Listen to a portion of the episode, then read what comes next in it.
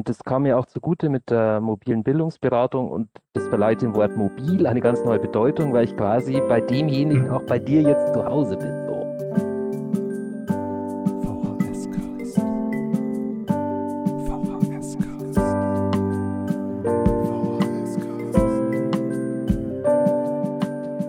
VHS-Cast, der Podcast zu digitalen Themen in der Erwachsenenbildung.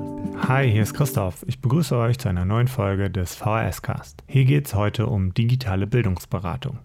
Mit Thorsten Tomendahl habe ich über seine Arbeit gesprochen. Mir hat das Gespräch richtig gut gefallen.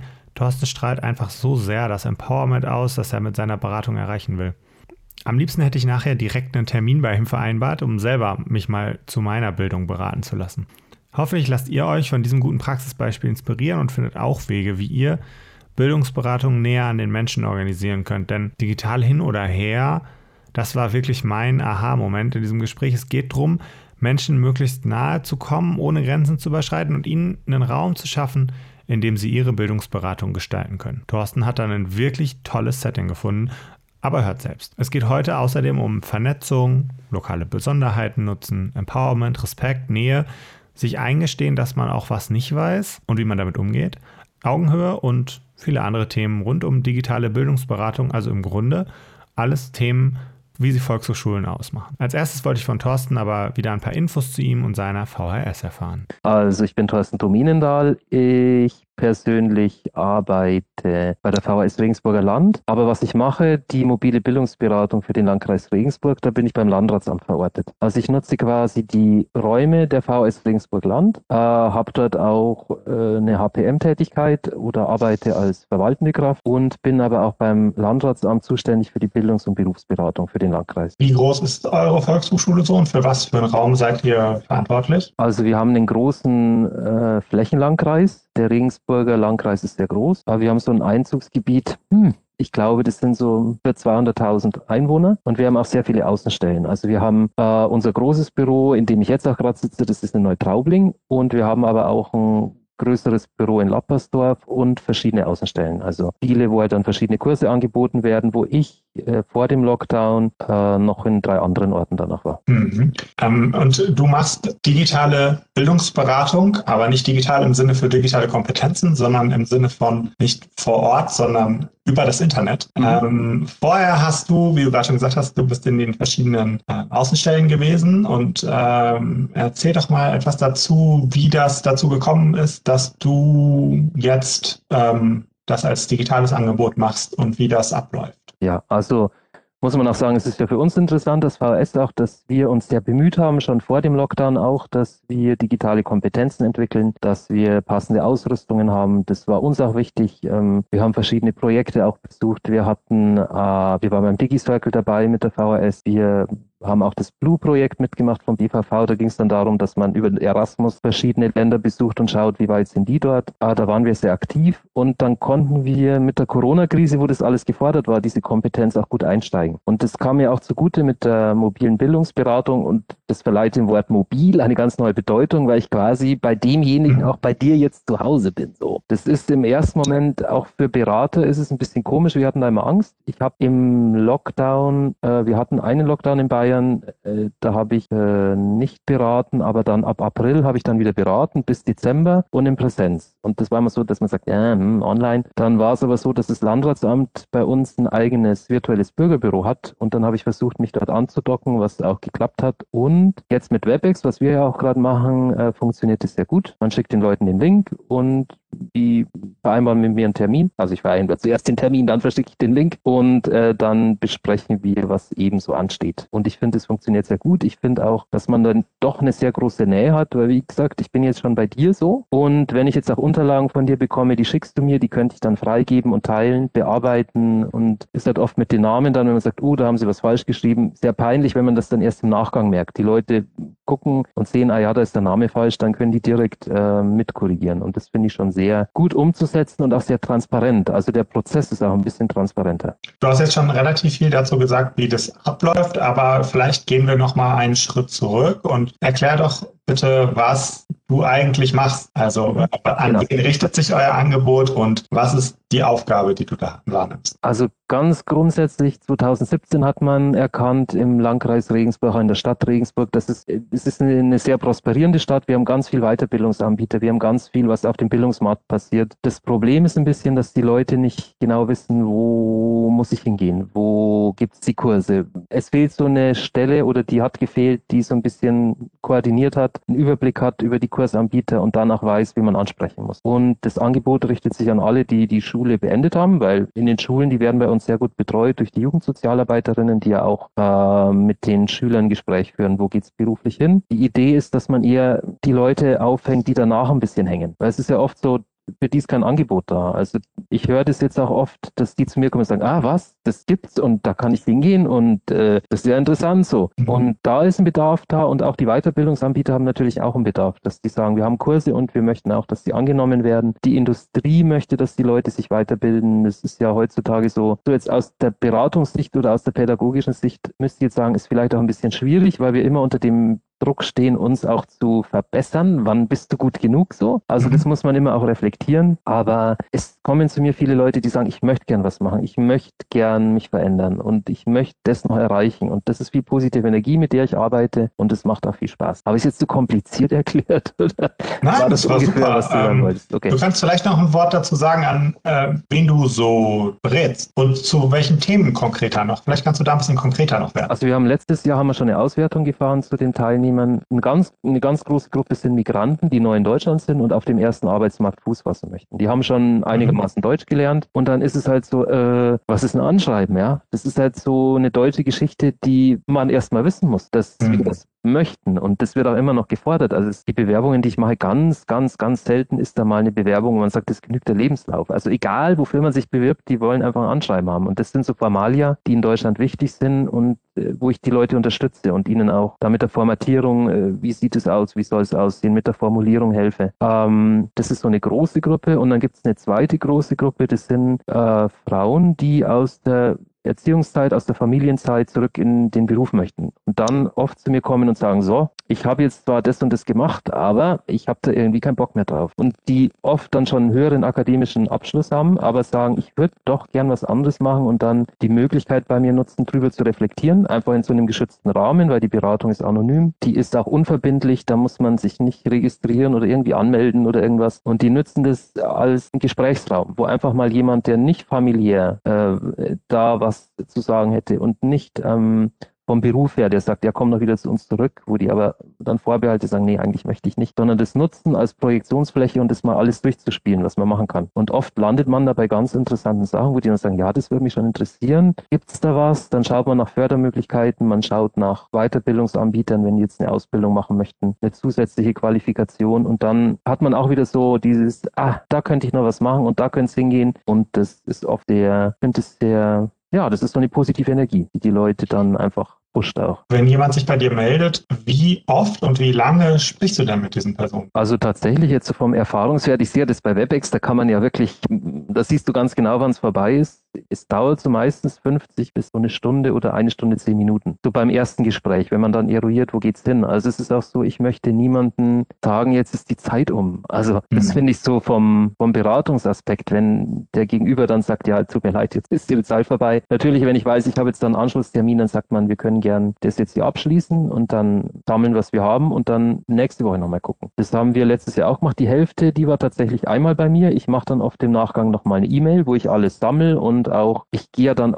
oft auch auf die Suche. Also ein Beispiel, äh, das war eine junge Frau, die hat äh, eine pharmazeutische Ausbildung, die hat dann für ein großes Unternehmen als Vertreterin gearbeitet, hat jetzt zwei Kinder und die kommt zurück und sagt, sie kann da eigentlich nur in Vollzeit arbeiten, möchte das eigentlich nicht mehr. Aber sie wird was interessieren mit Kindern, mit Jugendlichen, aus ihrer Erfahrung auch, ähm, wo sie selbst äh, quasi genährt hat, wird sie eine Stillberatung interessieren. Natürlich habe ich keine Ahnung jetzt spontan, wo man da eine Ausbildung findet oder wie man da ansprechen muss. Aber dann ist es so, ich notiere das, wir sprechen drüber, ich recherchiere dann im Nachgang und rufe auch an, äh, in Regensburg, wer könnte das anbieten, wer hat das gemacht, was gibt's da und liefere dann noch so Nachbericht. Das ist so bei diesen einmaligen Sachen. Aber die kamen auch nochmal, weil es dann um Finanzierungsmöglichkeiten ging.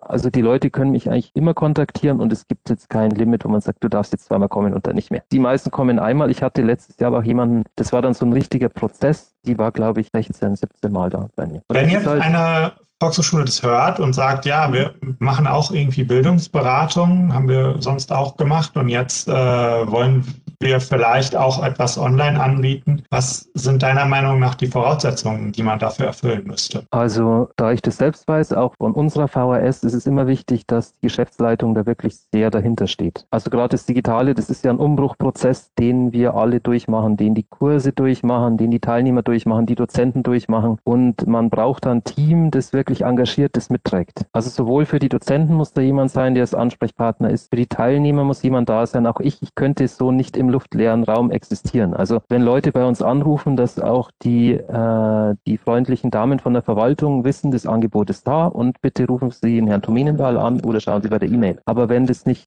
die, äh, die Struktur durchdringt, dann sitzt man mit so einem neuen Angebot, fürchte ich, einfach im Leeren. Weil äh, Bildungsberatung, ich brauche ganz viel Zuarbeit von den Stellen, die die Leute kennen. Also viele Klient, äh, Klienten, die ich habe, die kommen auf Empfehlung. Mhm. Das funktioniert aber nur, wenn man auch bekannt ist, wenn die Leute sagen, okay, das ist ein gutes Angebot äh, und wir stehen auch da dahinter, dann trägt sich das. Aber wenn man in einer Einrichtung arbeitet, wo man sich schwer tut mit der, mit der digitalen Entwicklung, und das kann viele Gründe haben, das kann nicht mal jetzt mangelnder Wille sein, sondern einfach, wenn man sagt, finanziell sieht es gerade schwierig aus, wir können uns jetzt nicht eine Streaming-Anlage leisten oder irgendwas für ein Blended Classroom, was ja äh, Flip Classroom, was halt alles kommt jetzt, dann ist es schwierig. Und auch für mich wäre es sehr schwierig. Deswegen, ich bin sehr dankbar. Bei uns hat es gut funktioniert und da ist der politische Wille auch da. Sonst hätte es im Landratsamt auch nicht funktioniert. Ja, du hast jetzt viel darüber geredet, was es generell für die Digitalisierung der Volkshochschule bedarf. Aber wenn man jetzt noch ein bisschen konkreter auf deine ähm, Aufgabe hier oder dein, dein mhm. Projekt äh, abzielt, was sind Dinge, die du brauchst, um diese Beratung online durchzuführen. Mhm. Also auch da, ich bin auf Hilfe angewiesen. Ich tatsächlich, und da waren wir auch wieder schnell. Als wir angefangen haben mit der mobilen Bildungsberatung, das war 2019, da war ja klar, ich muss durch den Landkreis fahren. Das heißt, ich brauche eine stabile Ausrüstung. Ich habe auch einen Drucker, den ich mitnehmen kann. Ich kann tatsächlich alles machen. Und ich habe einen Laptop, der gut funktioniert. Ich habe dann einen Hotspot, den ich mir einrichten kann, der,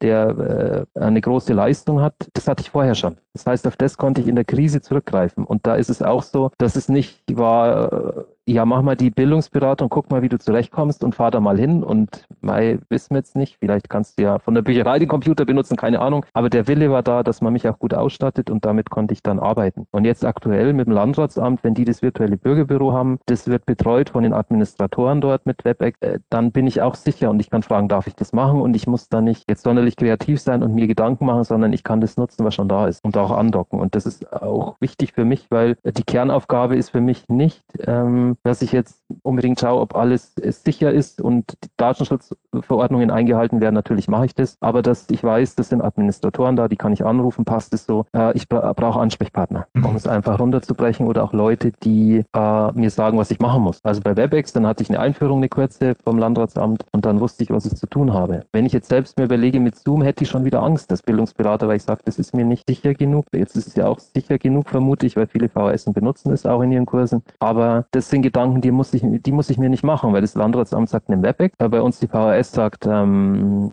nimm die Cloud und dann kann ich in einem sicheren Rahmen arbeiten und das ist mir irgendwie wichtig so. Und dann mhm. kann ich den Rahmen ausnutzen. Um nochmal zu gucken, ob ich das richtig verstanden habe. Äh, also jemand hört, äh, der Herr Dominedal macht eine Bildungsberatung und dann ja. äh, geht dieser Mensch auf die Webseite des Landratsamts und bucht einen Termin bei dir und bekommt dann von dir einen WebEx-Link zugeschickt und dann trefft ihr euch in der Videokonferenz. Mhm. Also das ist auch eine Möglichkeit.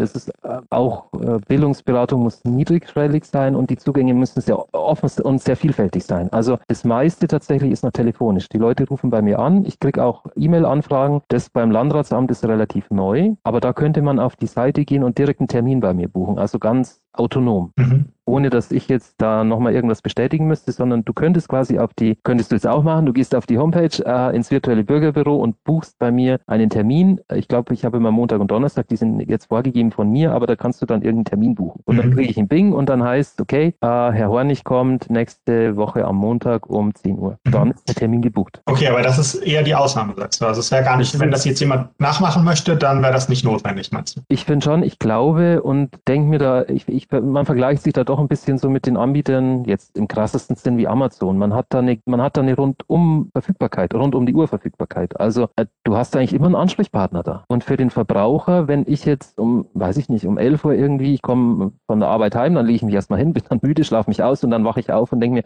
okay, ich wollte vielleicht noch einen Termin buchen, aber der ist telefonisch nicht mehr erreichbar. Dann könnte ich auf die Homepage-Seite gehen und einen Termin buchen. Also das, mhm. ist, das öffnet so ein bisschen das, den zeitlichen Rahmen auch. Und man muss nicht die, äh, die Arbeitszeiten von uns äh, gucken, wann ist die VHS erreichbar, wann ist der Terminendal erreichbar, telefonisch, wann kann ich den anrufen. E-Mail geht auch immer klar, aber ich finde, das ist für mich als Verbraucher, finde ich das schon irgendwie cool so. Wenn ich jetzt sage, okay, es bin ja nicht nur ich, es ist auch die Gleichstellungsbeauftragte, ähm, verschiedene äh, Angebote sind dann auch und ich sage, ich könnte jetzt einen Termin buchen, einfach so, mhm. weil ich jetzt gerade darum äh, surfe und sehe, aha, es ist möglich. Also ja. man erweitert das Repertoire, aber für den Start war es jetzt bei mir nicht wichtig. Aber ich vermute, dass das kommt. Was waren oder was sind für dich die größten Herausforderungen dabei, jetzt die Leute digital zu beraten gegenüber deiner ich sag mal, Tour durch den Landkreis, die du vorher gemacht hast? Also die Herausforderung, was ich mir so am Anfang dachte, die Leute tun sich schwer, ähm, das Medium zu nutzen. Auch wenn die dann nur ein Handy haben. Aber da muss ich sagen, da war die Angst unbegründet. Ich schicke jetzt nur noch den Link raus. Ohne Erklärung. Und dann ist es schon so, okay, ich muss jetzt was installieren. Äh, das passiert aber das schaffen die dann. Die möchten ja einen Termin haben. Also mh, hm, dann schon, oh Gott, ich habe jetzt eine halbe Stunde vorher habe ich rumprobiert und ich hoffe, das passt jetzt. Und dann sage ich, nee, es ist alles gut und sie sind ja da. Es ist dann manchmal so, dass die Verbindung schlecht ist. Dann sage ich bitte Video ausschalten. Es ist mir nicht wichtig, dass ich den Gegenüber sehe, sondern eher, mhm. dass die sehen, was ich mache. Und wenn die dann sagen, okay, ich kann mitverfolgen, äh, was sie schreiben, dann ist das für mich in Ordnung. Und ich finde, wie gesagt, auch das stellt eine andere Art von Nähe her. Das ist ein anderes Medium. Also wir hatten als Berater, ich kenne das auch, wenn wir uns austauschen, dass man das sagt, ja, und man hat die Körpersprache nicht und ähm, da fehlt doch was, dass Leute sich anders auch öffnen bei so einem Medium, dass man da trotzdem auch relativ schnell so ein nahes Verhältnis hat. Das ist die Erfahrung, es ist eine andere Qualität. Es gibt auch Leute, die sagen, ich möchte das nicht. Dann ist es in Ordnung. Und dann sagt man, okay, dann schauen wir, dass wir einen Termin vereinbaren, wenn der Lockdown vorbei ist. Und dann ist es auch in Ordnung. Also ich mhm. möchte niemanden zwingen. Aber das ist so vielleicht für Leute, die das überlegen. Da braucht man aus meiner Perspektive keine Bedenken haben und keine Angst, dass da die Nähe nicht da wäre. Also das ist immer, immer sehr gut gelaufen bis jetzt. Also es war nie irgendwie eine negative Erfahrung, wo ich sage, okay, das ging jetzt in die Hose. Hatte ich jetzt präsent auch nicht. Ich habe auch telefonisch beraten, wo ich so die größten Bedenken Bedenken hatte, weil ich mir dachte, hm, wir haben ein Telefon. Aber selbst da kann man Nähe herstellen. Also man muss halt dann gut zuhören und man fokussiert sich. Und der Fokus ist dann auch gut. Aber das ist meine persönliche Erfahrung. Also andere Leute sehen das anders, das weiß ich. Aber ich würde da jedem raten, keine Angst zu haben. Das stellt direkt eine gleich eine andere Nähe dar, wenn man bei den Personen im Grunde direkt im Wohnzimmer sitzt und, äh, und da ist. Äh, und ich glaube, wir dürfen auch alle nicht unterschätzen, wie viel Übung wir jetzt, wir und auch alle anderen Menschen in, in ja. dieser Pandemie haben, äh, ihre Freundinnen und Freunde, ihre Familie per WhatsApp-Videocall anzurufen und äh, dann ja. kann man auch eine Beratungssituation darüber herstellen. Also ja. Das äh, darf man auch nicht sich von den eigenen Erfahrungen von vor drei Jahren ähm, leiten ja. lassen. Ja, absolut. Und das würde ich total unterstreichen. Weil du da schon, du selektierst da schon ein bisschen aus, wo du sagst, eine ja, für die ist es vielleicht zu schwierig so. Wo meine Erfahrung ist, die sind alle in der Regel jetzt fit und wenn jemand sagt, sorry, das kann ich nicht, dann sage ich, okay, dann telefonieren wir vorher, ich leite sie an oder wir machen einen telefonischen Termin. Also, mhm. und dass jeder, und das ist auch die Bildungsberatung bei uns, dass wirklich jeder den Zugang hat und dass jeder da als gleichwertig und gleichberechtigt betrachtet wird. Und da finde ich auch das Digitale wirklich, es hat auch einen Demokratisierungsschub.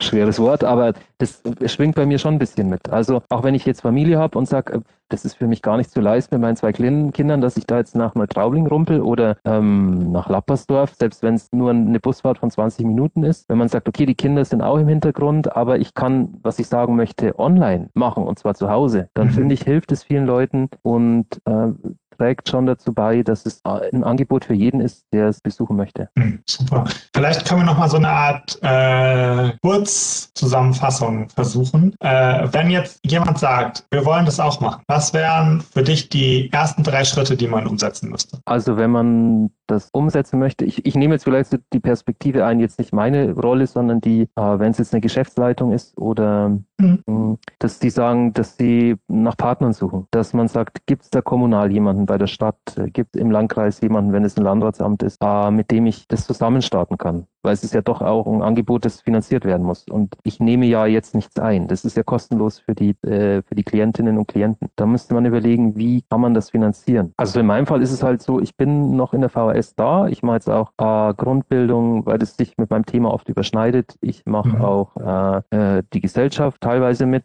Man muss halt da Möglichkeiten finden, dass man sagt, das könnte sich für uns rechnen, wo es sich dann aber nicht für die VHS rechnet, sondern letztlich für den, den Partner, den man hat, den Landkreis, die Kommune, die dann sagt, ja, das ist eine wichtige Sache und das zahlt sich aus, wenn Leute eine Arbeit finden, wenn die unterstützt werden, eine Ausbildung zu finden. Und da ist von meinem Gefühl her schon Umdenken da in den Kommunen, die wirklich mhm. sagen, oh ja, also wir hatten jetzt auch Anrufe, das Altmühl am Inn, Herr Kam hat angerufen, Schwandorf schon vor langer Zeit, wie das funktioniert. Die haben da großes Interesse, beobachten das sehr genau. Und für die ist halt immer so, ja, wie kann sich das rechnen? Da muss man halt einen Weg finden. Also das ist jetzt äh, von Seiten der Geschäftsleitung sehr wichtig. Was von der VHS gut ist, dass man hat viel Klientel schon da. Also Leute, die Integrationskurse besuchen. Ähm, aus sämtlichen Gesellschaftsschichten kommen ja Leute zur VHS. Das heißt, wenn man das angemessen bewirbt, wenn der Kooperationspartner das angemessen bewirbt. Und bei mir ist es ja so, ich bin trägerneutral. Also wenn ich jetzt jemanden weiß, da ist das BFZ vom Wohnort näher als die VHS, dann empfehle ich auch das BFZ. Und das mhm. Äh, muss man auch so machen, dass es glaubwürdig ist. Also äh,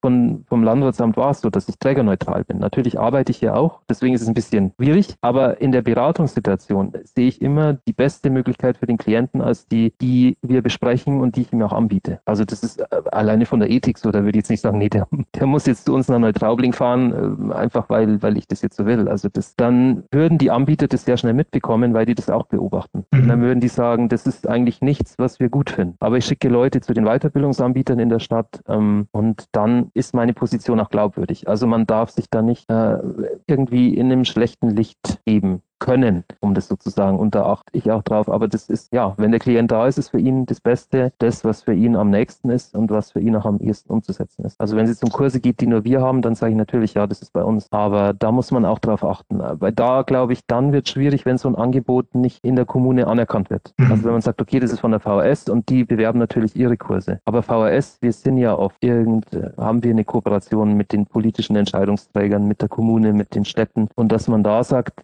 das würden wir gern machen, das ist uns wichtig und das ist wichtig, nach meinem Empfinden. Also ich bin Bildungsberater, ich muss das sagen, nein, aber ich denke schon und auch das Feedback, was ich oft bekomme, äh, dass die Leute sagen, was, wusste ich nicht, gibt und da kann ich mit ihnen reden, ja, natürlich. Und sie helfen mir, ja klar, das, hm, wo wir dann schon wieder beim Thema Bildung wären. Also gerade in Deutschland ist es ja so, wenn man sagt, ich muss mich da umorientieren oder es ist ein bisschen schwierig, dass man die Leute oft alleine lässt. Und das ein Konflikt ist, die man selbst aushalten muss. Und das nicht Kultur ist bei uns, dass man sagt, ich rede mal mit jemandem drüber oder ich suche mir da Hilfe, weil Hilfe suchen heißt immer so, ich bin nicht fähig, das selbst zu lösen. Mhm. Und da müssen wir ein bisschen weg, weil die Welt ist jetzt so komplex und die Strukturen haben sich so verselbstständigt und Automatismen, die wirken, dass der Einzelne, auch ich, also ich sage ja nicht, dass ich immer den Überblick habe, aber es hilft immer, wenn Sie jemanden haben, der unbeteiligt ist, wo man dann sagt, man reflektiert mal drüber, über die Situation. Das ist sowas, was so eigentlich gerade für mich so ein ganz großes Thema ist, weil die Leute, man merkt es auch, aber dann sind wir noch einen Schritt weiter, dann wäre ich bei der Grundbildung, wenn, wenn man Analphabeten nimmt, funktionale, dass das so eine Scham ist,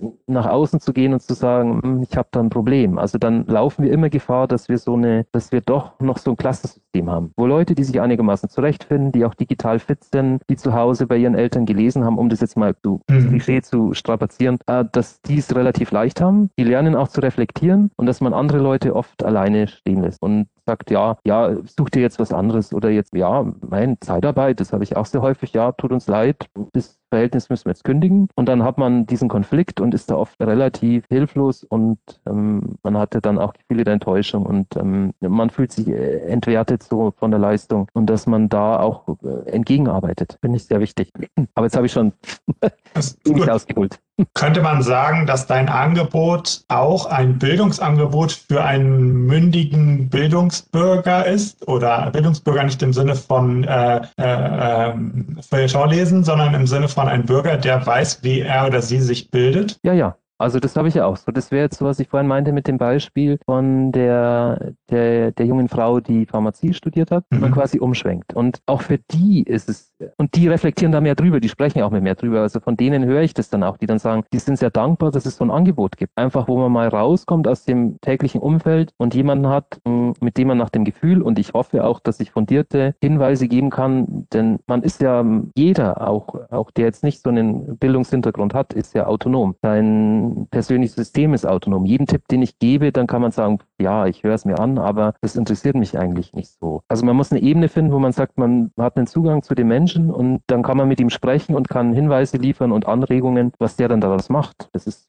bleibt ihm überlassen, er ist ja frei. Aber ich höre ganz oft, gerade aus so einem Spektrum, die jetzt von der Uni kommen und dann auch äh, irgendwie suchen und sich unsicher sind, oft so, ja, Agentur für Arbeit ist gut, aber da ist es eher so, ja, sie haben eine gute Ausbildung, sie finden auch bestimmt eine gute Arbeit und dass man da eine Stelle hat, einfach wo man reflektieren kann, wo man Raum hat, wo man sagt, was wäre denn noch interessant, was gäbe es denn noch? Weil es ist immer so, wenn man allein überlegt, es geht mir auch so. Da mit jemandem anderen sprechen, mit einem Partner, der einen da möglicherweise unterstützt und sagt, nee, du hast es jetzt gemacht, das ist gut so. Jemand anderen zu finden, der völlig unvoreingenommen die Situation betrachtet. Das hilft. Und dann kann man auch wieder gehen und kann sagen, okay, Herr Tominendahl, der hockt in seinem Büro, gut, und das war's dann auch. Kann ja sein. Man nimmt es mit und sagt, das könnte vielleicht interessant sein, aber man ist da nicht in der Erklärungspflicht. Der muss ja nicht wiederkommen, der muss ja bei mir nichts ähm, vorliefern, der muss nicht präsentieren. Der ist da völlig frei und kann das nutzen und kann es aber auch nicht nutzen. Also, das ist ja gut. Und äh, das finde ich äh, gut, wenn es jemanden gibt, mit dem man redet, der jetzt nicht aus dem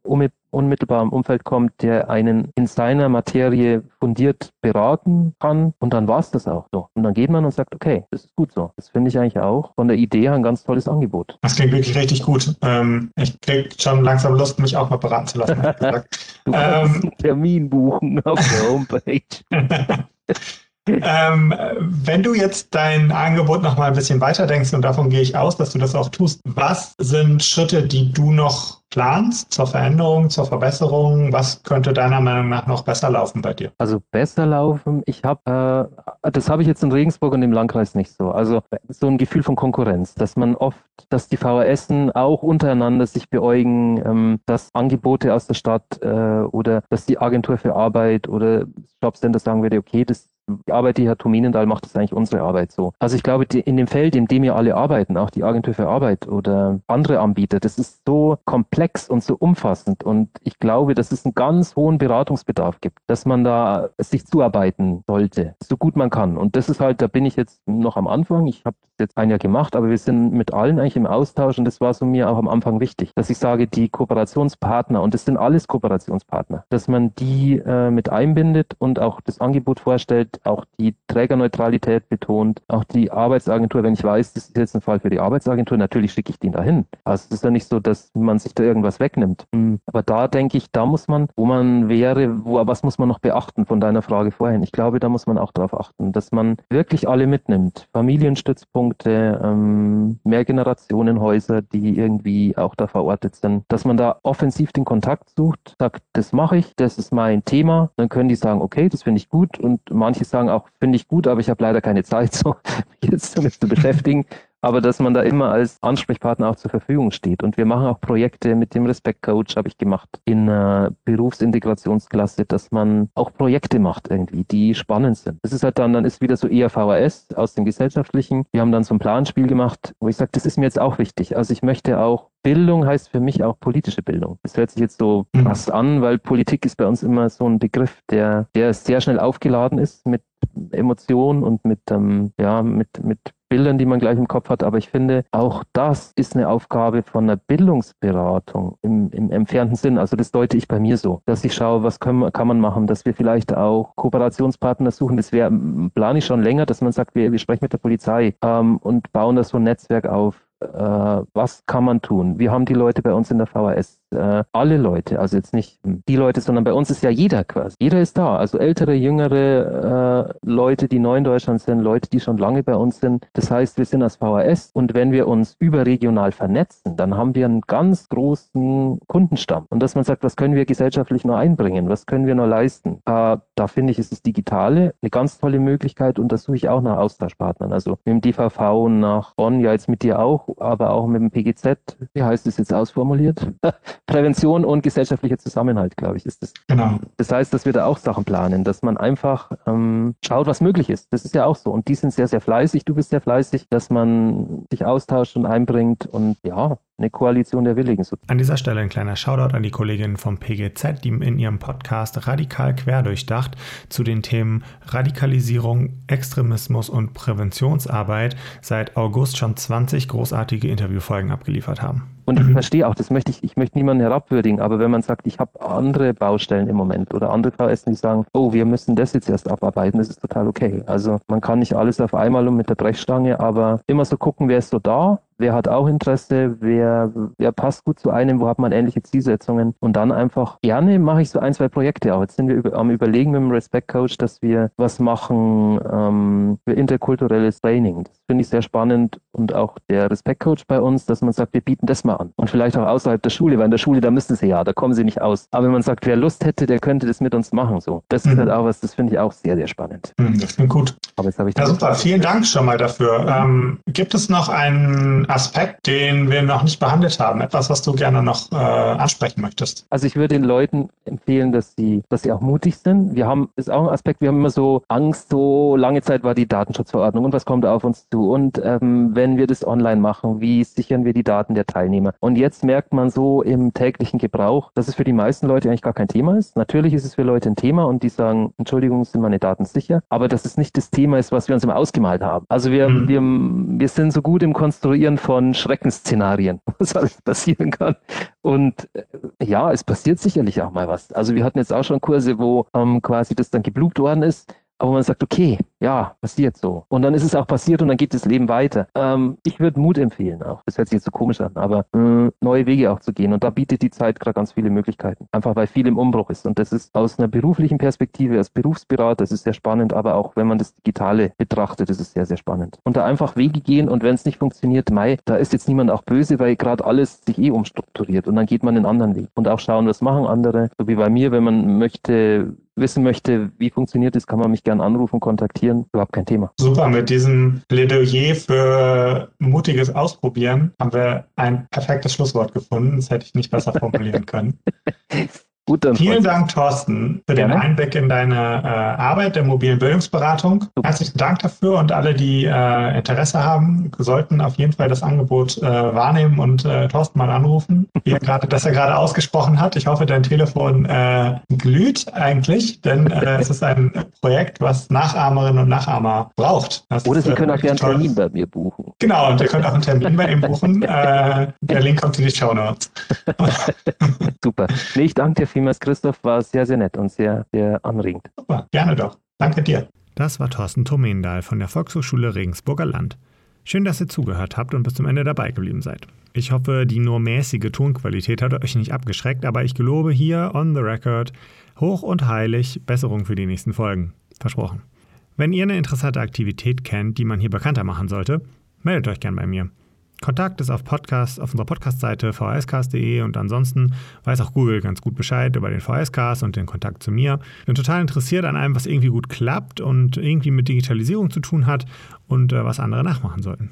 Und zu guter Letzt, wenn es euch gefallen hat, empfehlt den Podcast doch euren Kolleginnen, teilt Folgen, die euch gefallen haben, auf Twitter oder Facebook oder wo auch immer und äh, gebt mir und meinen Mitstreiterinnen Karl und Caroline gern Feedback zum VHS-Cast. Bis bald wieder, euer Christoph. Ciao.